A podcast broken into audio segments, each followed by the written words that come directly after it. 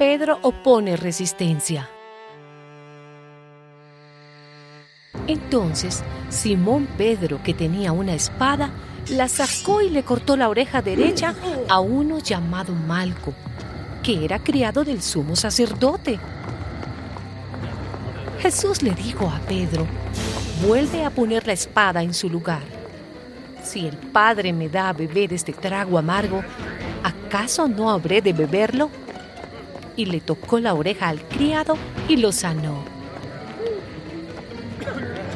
Luego dijo a los jefes de los sacerdotes, a los oficiales del templo y a los ancianos que habían venido a llevárselo. ¿Por qué han venido ustedes con espadas y con palos, como si yo fuera un bandido? Todos los días he estado con ustedes en el templo y no trataron de arrestarme. Pero esta es la hora de ustedes, la hora del poder de las tinieblas.